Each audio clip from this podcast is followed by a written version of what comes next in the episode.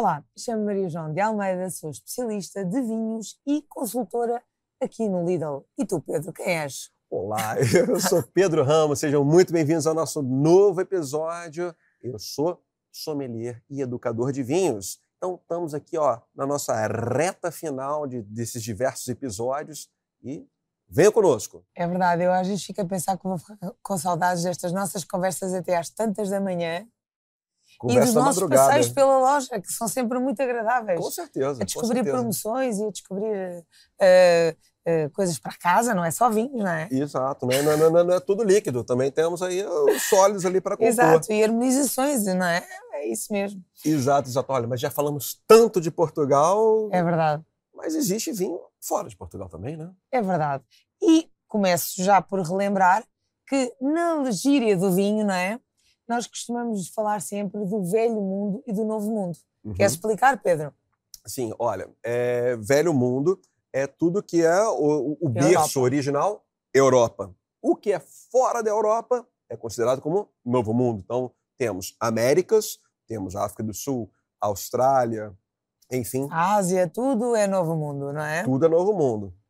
Olha, e vamos começar pelo Brasil. O Brasil eh, tem vinhos eh, já há muitos anos. Eh, há pouco tempo que teve uma revolução vitivinícola muito interessante. Uhum, Era muito conhecido, por exemplo, pelos seus espumantes. Exato. Mas só há bem pouco tempo é que começou a sua revolução vitivinícola de brancos, de tintos. No fundo, o Brasil viveu um bocadinho o que em Portugal vivemos, foi os enólogos começaram a vir para a Europa, Uhum. começaram a estudar fora do país para poder eh, perceber melhor o- a- as noções de qualidade eh, e também começaram a, a adquirir equipamentos novos, as adegas começaram a ficar apetestadas de outra forma, quer dizer, houve grande eh, aumento de qualidade no Brasil, não é, Pedro? Não, exato. E, e, tal qual como você falou, é, devido a essa, esse conhecimento, a tecnologia, é, é possível expandir. Por quê? É, entre o paralelo 30 e 50, seja norte, seja sul, é, temos a região clássica produção de vinho. O Exato. Brasil está um pouco fora disso. Então, devido a essa tecnologia, a gente consegue adaptar. Então, por exemplo, hoje, para além do sul do Brasil, que produz excelentes espumantes, brancos, tintos e tal, agora, por exemplo, o estado de São Paulo e Minas Gerais também estão a produzir é, excelentes vinhos. E aí, o que, que eles fazem? É a vindima de inverno. No inverno no Brasil, em julho é feita a, a colheita. Por quê? Também o inverno lá é em torno dos ah, 20, 25 graus ali para colher a uva, então você tem uma ótima maturação. E provei recentemente eh, projetos de São Paulo e fiquei muito bem impressionado. Assim, um Cirá muito fantástico. Se eu fosse colocar do lado do berço da Cirá, que é do Rony, epa, não tinha nada a dever ali. Eu dava ali um belo combate. Então, é, é- é- é muito, muito, muito interessante como é que o Brasil está a crescer. E, ao mesmo tempo, como estão. A, a- a produção ainda é baixa, mas o consumo, o Brasil, a gente tem uma população ali uh, grande, sem dúvida, né? sem Então, dúvida. não tem. Os preços são altos devido à demanda. né? Claro, sem dúvida. Mas, mas projetos muito, muito, muito interessantes. Não, é interessante como a nível de qualidade, e agora estou-me a lembrar, por exemplo, da China, que também não era há uns anos um país que se falava a nível da produção de vinho, Uhum. eh, e que realmente fe- foi um boom, não é? De repente hoje já, é o, já está entre os 10 maiores produtores de vinho eh, do mundo. Antigamente não se falava da China. Uhum. Claro que a China foi beber muito aos franceses o conhecimento, inclusivamente tem parcerias com grandes chateaus e grandes produtores de vinho, Uhum. grandes investidores que quiseram eh, investir eh, eh, na- na- na- na- nas várias regiões. Há, há duas regiões muito interessantes atualmente e, uma, e a principal é Yantai. Yantai realmente fica no norte, a este, creio eu, e, e realmente é, é uma zona onde se produz muitíssimo bom vinho, eh, dentro de- de- do que nós estamos habituados na, na, na- Ásia, eh, mas que tem surpreendido, mesmo nos concursos internacionais, é interessantíssimo. Ainda agora estive no concurso eh, mundial de Rochelle Uhum. e calhou-me um, um flight de vinhos eh, chineses e eu nem queria acreditar eh, a qualidade que aquilo tinha. Ou seja, se há uns anos eu recordo-me de ir a Londres eh, e provar vinhos chineses numa feira internacional, Uhum. eh, hoje em dia, a qualidade que eu encontro eh, e que já me calhou em vários flights, e eu já fui duas ou três vezes à China também visitar e provar vinhos, e, e digo-te que não tem nada a ver a nível de qualidade aquilo que se encontra hoje e aquilo que se encontrava antigamente. Não, mas teve, teve um filme muito interessante que é do início dos anos 2000, é, chamado Red Obsession, que fala a história como que a China é, adquiriu esse gosto e foi muitas vezes por influência do cinema, Sim. né? Dizer, tipo assim, filmes de máfia, né? Que tinha que ter um vinho tinto, mas aí tinha que ser Bordeaux, 82 Exato. e tal. Então, por isso essa grande procura. Mas, ao mesmo tempo, é, eles se preocuparam em fundar uma universidade e buscar grandes mentores do mundo inteiro, concentrar ali para produzir. E, inclusive, uma curiosidade, de Chateau, é, houve é, uma família chinesa que comprou um chateau em Bordeaux, mas não só comprou o chateau, mas comprou e levaram tijolo por tijolo Exato. E, e construíram terra. E terra, para fazer o terroir, construíram ali, ó, tiraram a planta, tijolinho de tijolo, um, dois, três, quatro, e construíram, tipo um quebra-cabeça, tá lá montado na China.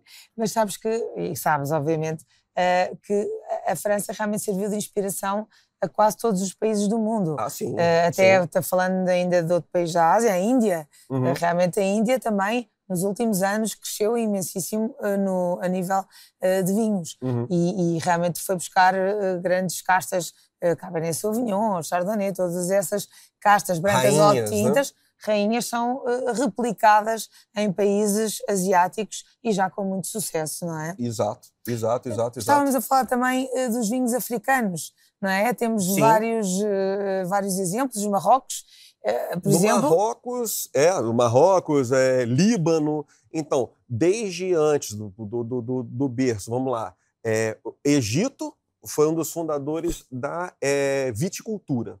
Né, de, de, de como a, a, enologia, digamos, acentuou, se, se fez no, no Egito. Depois passamos ali para Grécia, é, Itália, etc.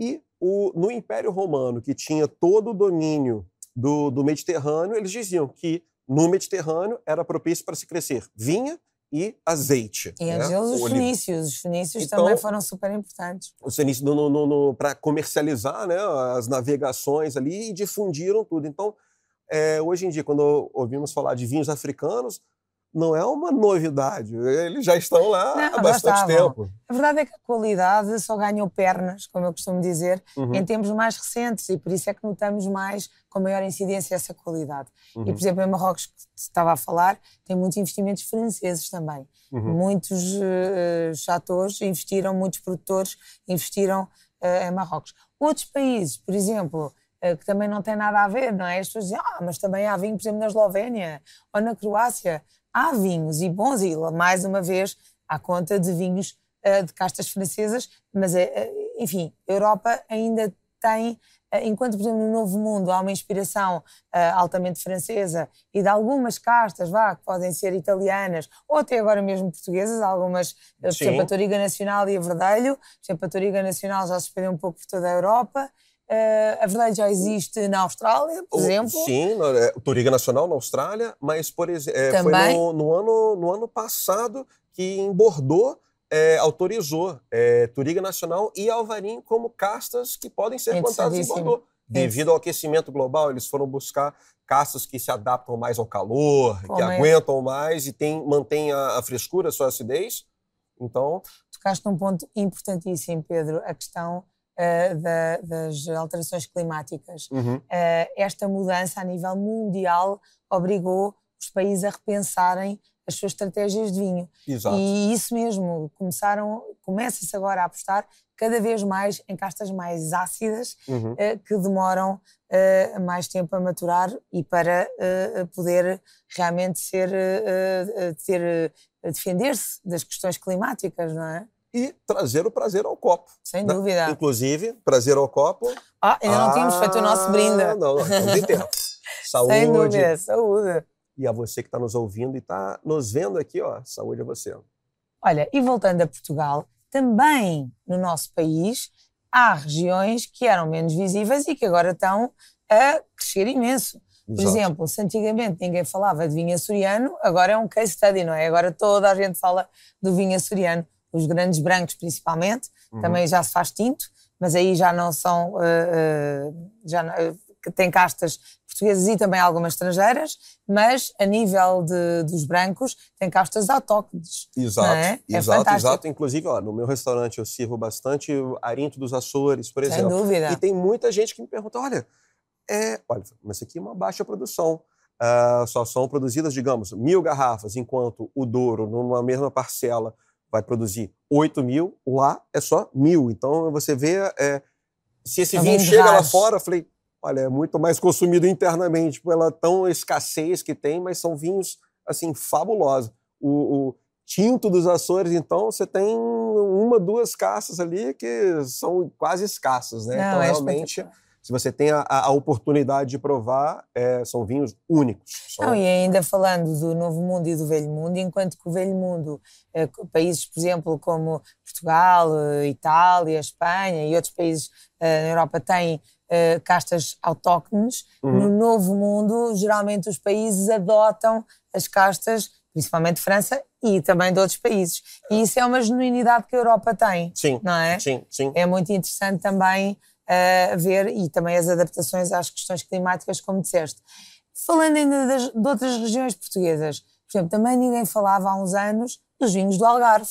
E isso é um desafio uhum. porque é uma região mais quente, não é? Exato. E, portanto, tem cada vez mais que apostar em castas com maior acidez. Que aguentam ali, tem é, é, salinidade, tem frescor. É, recentemente provei também um, um, projeto do Algarve bastante elegante, fresco, e, bom, a gente não tem o, o, histórico de saber como é que aguentam ao, ao longo dos anos, mas com certeza, devido à estrutura que eles têm, pô, fabulosos, fabulosos.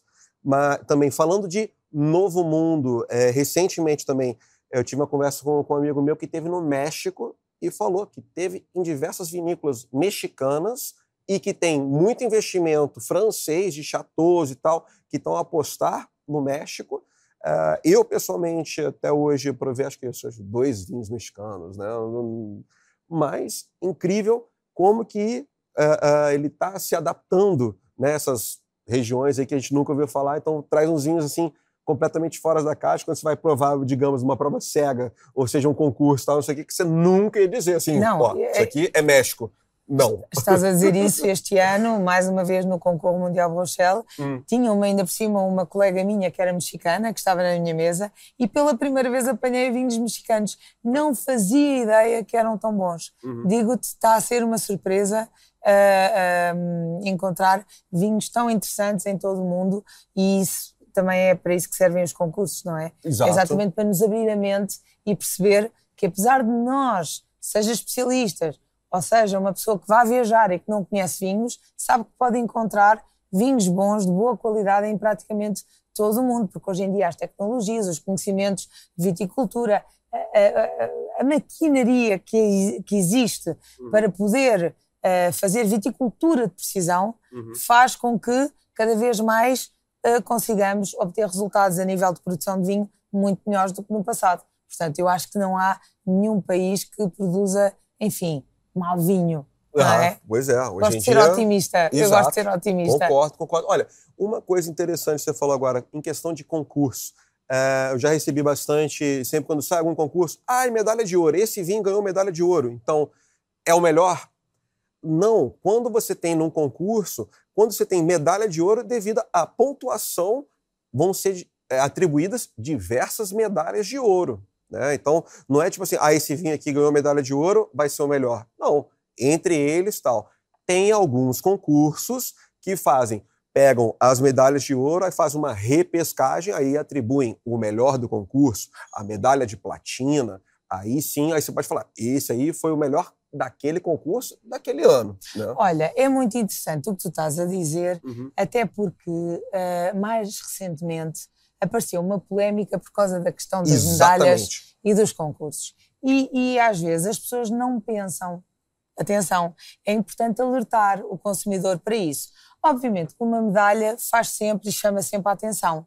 Ora, isto é uma coisa que nunca tínhamos uhum. falado, não é? Exato, exato. Uh, esta questão dos concursos uh, é muito subjetiva para muita gente que não está dentro do meio. E então, esta grande polémica que sucedeu foi que alguém tinha comprado um vinho no supermercado, muito barato, que era o pior vinho do supermercado, aquele título sensacionalista Uhum. que toda a gente gosta de, Exato, de dar, exato. e eh, de repente eh, eh, ganhou uma medalha de ouro. Pronto. Ok? Então, exatamente por isso que eu falei, medalha de ouro. Ah, é Eu melhor. sei. Não. Por isso mesmo. Então, o que é que o consumidor tem que pensar?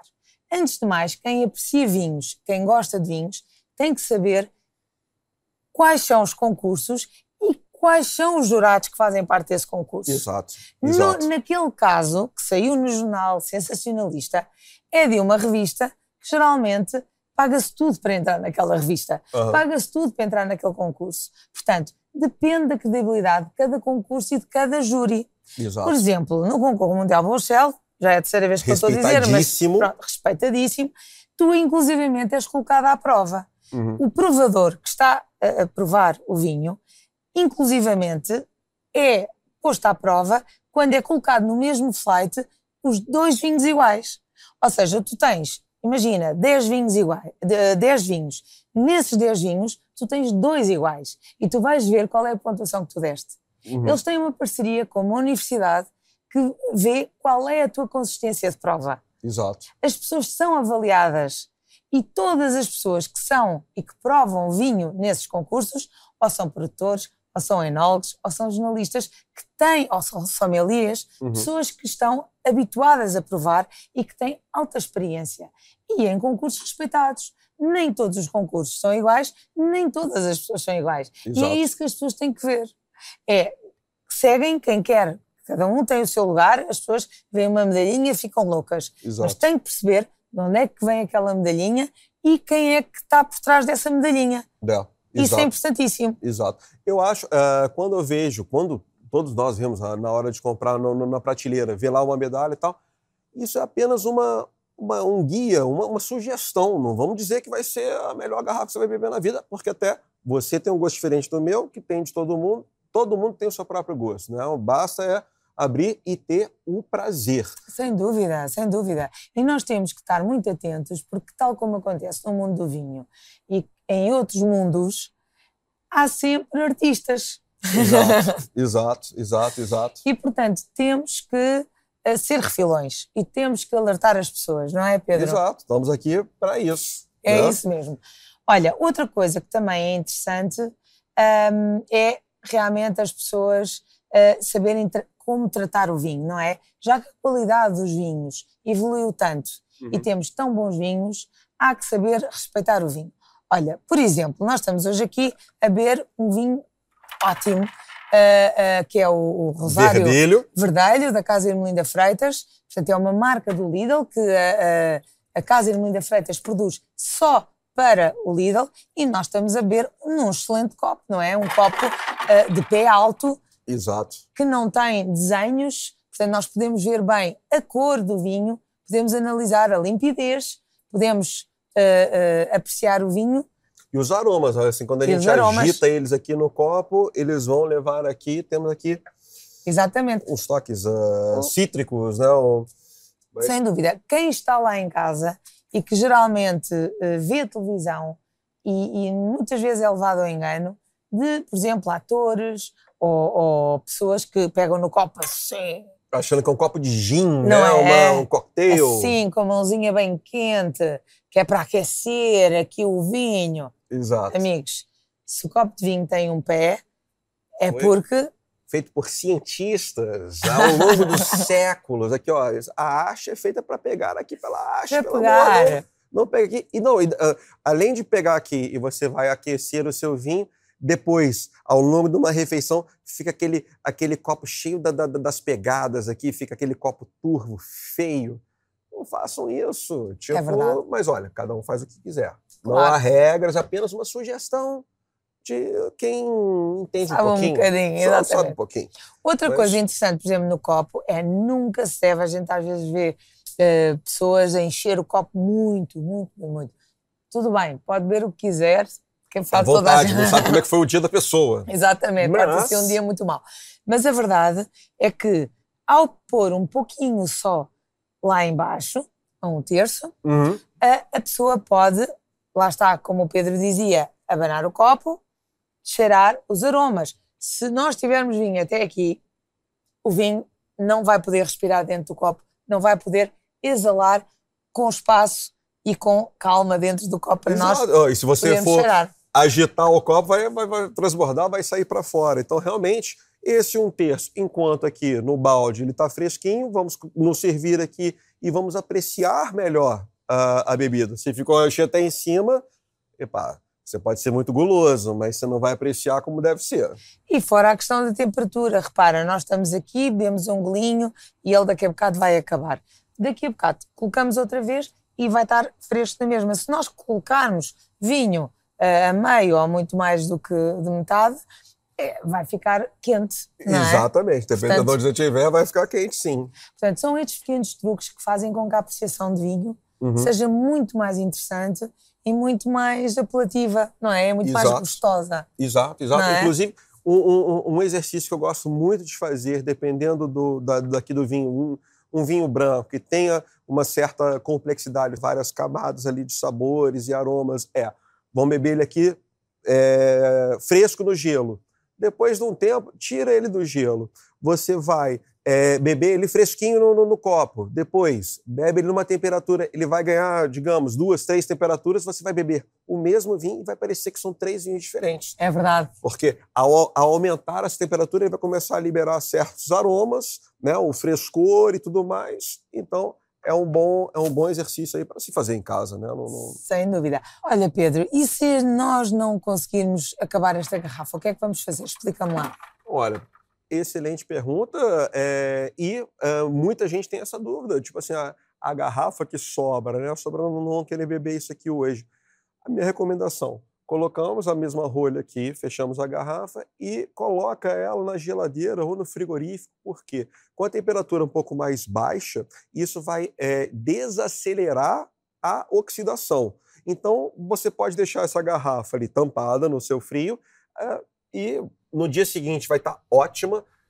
Mas Vou dizer temos... ali uns dois, três dias. Pedro, né? mas estás a esquecer das rolhas, uh, aquelas rolhas de Sim, borracha. É. Aí também tem uma rolha de borracha que você pode é, é, retirar o ar, né? Deixar ali uma bomba de vácuo, vácuo. Né? E isso também vai dar uma, uma, certa garantia. Então, o que eu falei, se numa rolha de cortiça normal, dois, três dias, uma bombinha a vácuo, quiçá, quatro, cinco dias, mas também quando for abrir. Não fica abrindo e fechando, uhum. né? Não sei que, até porque, pô. Não, não mas os, os, vinhos do Lidl são tão bons que rapidamente vão esgotar. E, portanto, a gente não fica muito tempo com eles no frigorífico. Exato. né? ninguém vai passar sede. Né? Vamos Exato. Lá. Olha, e agora vamos traçar um plano maquiavélico para roubar uh, clientes à cerveja. Sim, também acho, também acho. Pronto, uma das coisas que, que me aconteceu até a mim eu nunca gostei muito de cerveja, também não sou bom exemplo. Mas uh, eu só com 20 e poucos anos comecei a gostar de vinho. Há pessoas que dizem, não gosto de vinho, não é uma coisa que eu me aprecio e tal. Uh, o que é que as pessoas têm que fazer para começar a apreciar vinho? Olha, Quais é, são as dicas que tu dás? É um gosto adquirido. Excelente dúvida, né? Um gosto adquirido. É, por exemplo, no meu caso, foi um gosto que foi passado pelo meu pai, que foi passado pelo meu avô. Né? Então, uma tradição a gente que tem em casa familiar.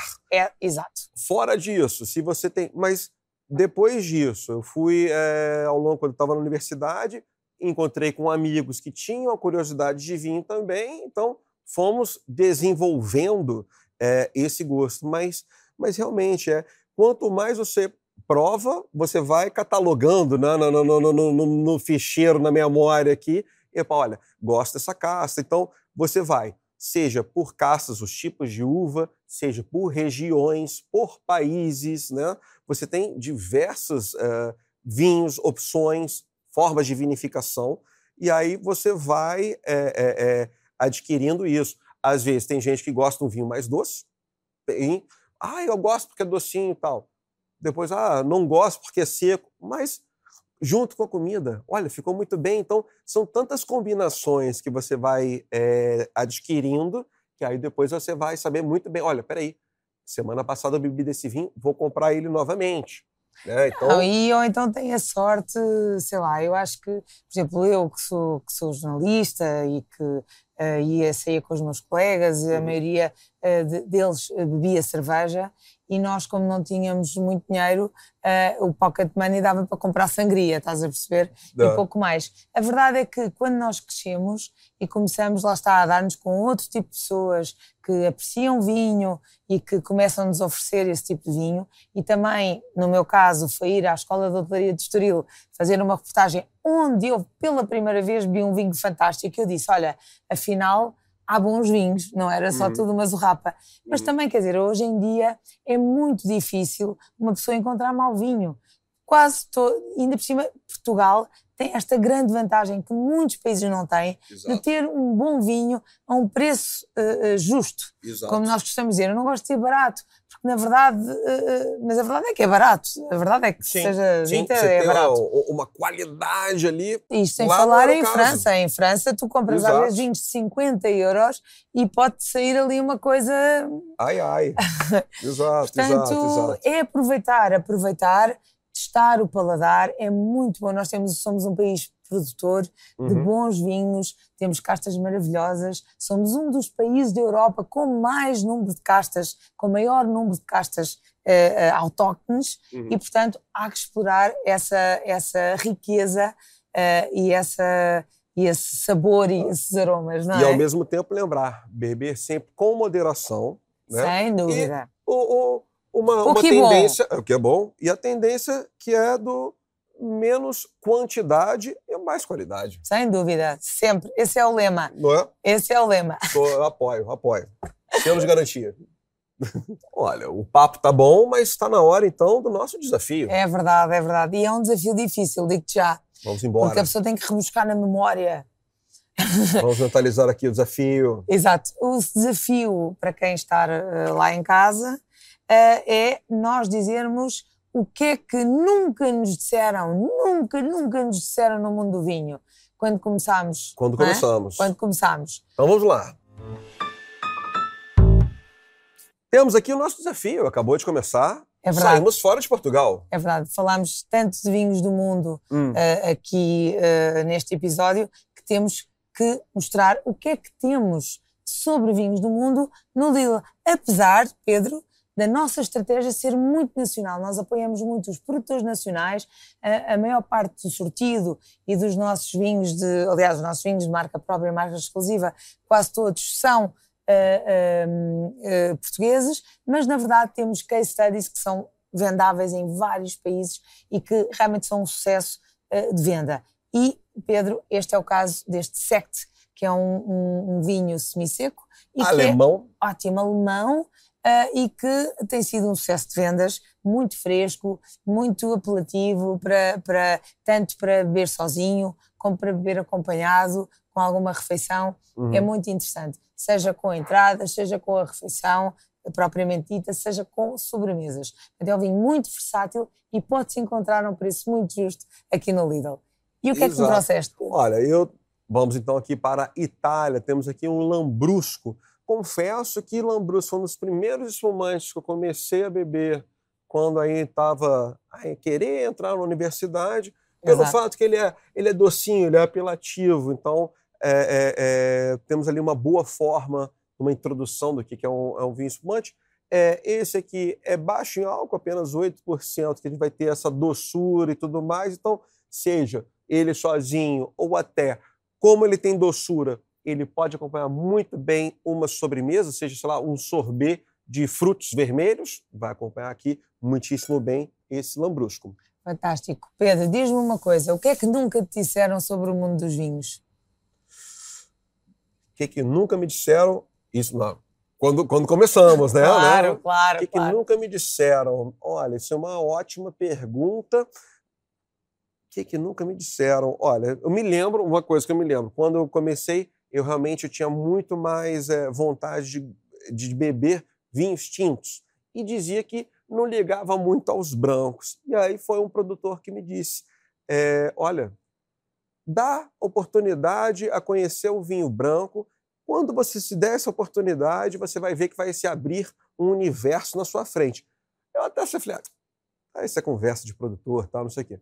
Pouco tempo depois, lá estava eu submergi, submerso no, no, no, no, mundo dos brancos. Então, São realmente fases, é, não é? É você fases. estar aberto, aberto a novas, novos sabores, novas oportunidades. Tal e qual. Me lembro que a primeira vez que eu provei um, um, um vinho alemão que tinha doçura, eu falei assim, epa, nunca que eu vou gostar disso.